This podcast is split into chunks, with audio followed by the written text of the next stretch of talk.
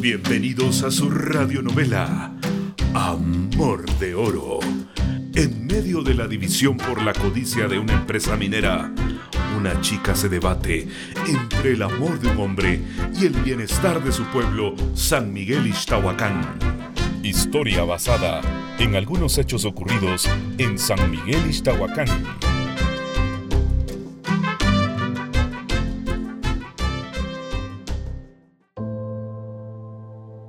Alfredo Bamaca, un hombre respetado y responsable. Algunos le decían defensor de la madre tierra, otros decían líder comunitario, pero yo lo llamaba papá. Mira, mi hija, recordá que siempre hay que respetar a la madre tierra. Cuando vengas a cortar leña, siempre pedile permiso, porque todos somos parte de la naturaleza y lo que le hagamos nos va a regresar. Recordate, hija, de mis palabras. Y cuando tengas hijos, enseñales lo que te digo. Así siempre habrá quien cuide de nuestra madre naturaleza. Sí, papá. Solo que esta subida ya me cansó. Ay Dios, vos patoja. Si estás joven, ¿qué vas a hacer cuando tengas mi edad? ah, pues sí, va, papá. Cada ida a la montaña con mi padre era una enseñanza nueva sobre cómo cuidar la naturaleza. Su sabiduría siempre me inspiró a ser como él. Levantarnos de madrugada, ir a traer la leña para la casa y escuchar sus consejos mientras caminábamos en medio de la naturaleza. Siempre me inspiró y me llenó el corazón.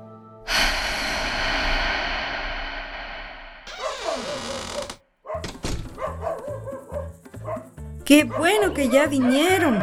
Cabal, ahorita está saliendo el desayuno. Lávense las manos y así comemos. Sí, mija. Ahorita voy a lavarme las manos. ¿Ya tenés mi cafecito listo? Sí, papá. Ahorita te lo sirvo. Evelia, de una vez poné la leña allá atrás. Hacelo rápido y así no se enfría la comida. Y vení a ayudarme a servir. Ya voy, Teresa. Ahorita te ayudo. Chentío, lávate las manos y ayúdame con el café.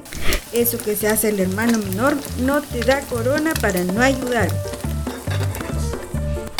Ay, mija, sí que le aprendiste la sazón a tu mamá.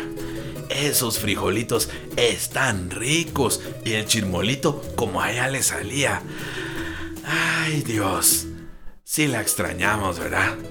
Desde que falleció se siente su ausencia pero vos, mija, sí que aprendiste a cocinar, ¿verdad? Ahora, enseñale a la Evelia para que aprenda también. Pero papá, si yo cocino. Más o menos, Evelia. ya aprenderás la sazón de mamá. bueno, mijas, las dos saben cocinar. Y recordándome de su mamá, se me vino a la cabeza cuando salíamos con ella a caminar y a cortar la leña habían más árboles, más pájaros. Muchas veces bajamos allá al río. Qué limpio era, transparente. Las vacas podían tomar agua y los niños bañarse. Yo ya viví, mijos. Pero ustedes ahora son los encargados de cuidar la naturaleza y defender nuestros derechos como comunidad. Porque comparando la abundancia de agua que había antes, ¡ja! Agua limpia, mijos, sin contaminación. Pero ahora... Ah, ahora hay Dios. Con la llegada de la mina, mijos, a nuestros pueblos les afectó los ríos contaminados con arsénico. Teresa, ¿te recordás de la Mercedes Mejía? Sí, papá, me recuerdo, pues. La comadre que vive cerca del río. A ella se le murieron tres vacas. Eso estaba contando. Las reses bajaron a tomar agua al río. Pero como ahora ya está bien contaminado por la mina, después de tomar agua ya ni llegaron a la casa.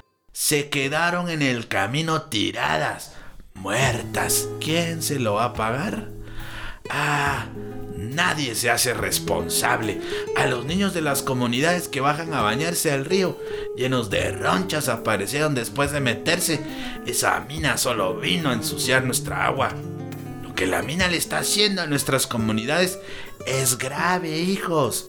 Por eso decidí volver a la resistencia y vamos a manifestar. No, papá, otra vez con sus cosas. No se arriesgue. Ya vio que las cosas se están poniendo peor. Me voy con usted, papá.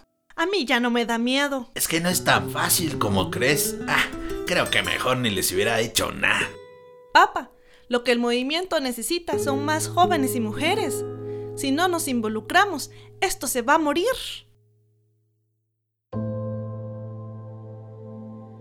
Esa mañana tuvimos una larga discusión con mis padres y mis hermanos. Finalmente lo convencí y aceptó que lo acompañara a la manifestación. No sería la primera que participaba en una, y aunque la última vez fue hace mucho tiempo, la gente aún no olvidaba que soy la hija del defensor, o como le decían algunos, de esos que se oponen al desarrollo. Una de esas personas era Flora. Tenía más o menos la misma edad que yo, las dos vendíamos en el mercado. Ella verduras y yo llevaba comida junto a otras personas para recaudar fondos para la asociación donde yo trabajaba. Y aunque nunca hablamos, ella siempre me llevó con desprecio.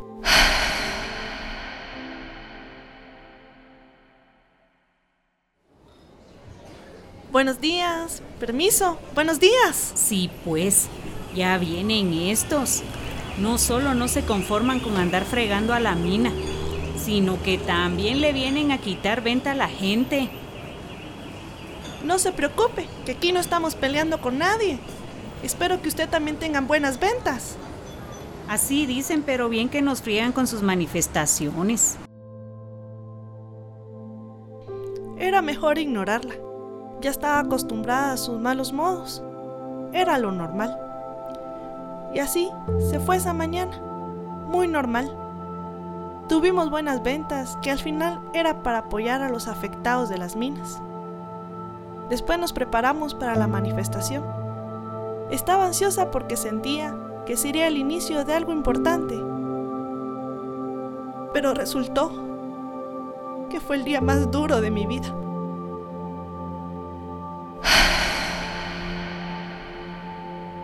Hoy nos levantamos en contra de la mina, pues están dañando nuestros ríos, nos están contaminando. Se secaron la mayoría de nacimientos y los pozos, porque la mina cavó túneles debajo de nuestras tierras. Las casas tienen grietas que se abren cada vez más por culpa de las explosiones. Los animales se enferman porque no pueden tomar agua del río y ahora ya ni nosotros tenemos agua. ¡No! ¡Papá! ¡Por favor, que alguien ayude, papá!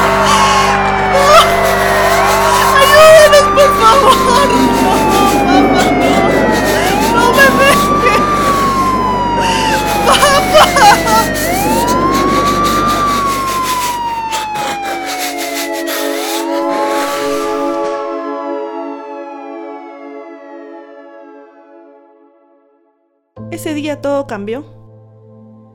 No había nada que pudiera sanar la ausencia de mi padre. No nos quedaba nadie. Mis hermanos se la pasaban llorando. Chente, mi hermano pequeño, dejó de hablar. ¿Y yo? Yo no lograba borrar la imagen de esos hombres montados en su moto, disparándole a mi padre. También guardo gratos recuerdos la imagen de mi padre luchando por el agua, por la tierra. Aún recuerdo esa mañana, antes de la manifestación, antes de que mataran a mi padre, su último desayuno en familia. Parecía despedirse y dejarnos el legado de su lucha al hablar. Sus palabras siempre me dieron el camino para saber qué hacer en esta vida, por qué luchar. Hasta que un día llegó un muchacho a la venta de comida.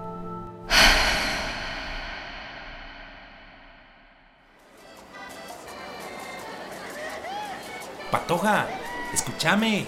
¿Estás bien? ¿te pasa algo? Te pregunté a cuánto vender los chiles rellenos. Ah, disculpe, joven, a 15 guesales. Le incluye arroz, chilmol y dos tortillas. Está bueno, dame dos chiles rellenos. Y tu número de teléfono. ah, si no, ¿para cuándo vuelvo a ver esos ojos tan bonitos? ¿Y entonces qué? ¿Me los vas a dar? Sí, ahorita le despacho. No, yo no estoy hablando de los chiles. Estoy hablando de tu número. Y además, ¿por qué das la comida en hojas de machán? Eso es para pobres.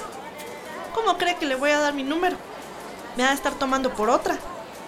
Y lo de las hojas de machán es para no hacer basura y contaminar a la madre naturaleza.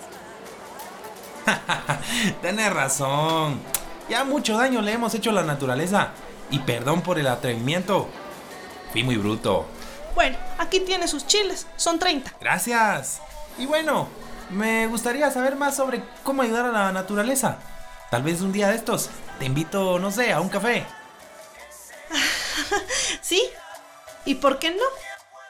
Pues ya sabe dónde puede encontrarme. ¿Cómo es que te llamas? Eh, Evelia. Evelia. Lindo nombre. Sos la primera Evelia que conozco. ¿Y usted cómo se llama? Braulio, para servirte. Braulio. Un gusto conocerlo. Y así fue como pensé que la vida podría ser un poco más interesante. Conocer a alguien nuevo no podría ser tan malo después de la pérdida de papá.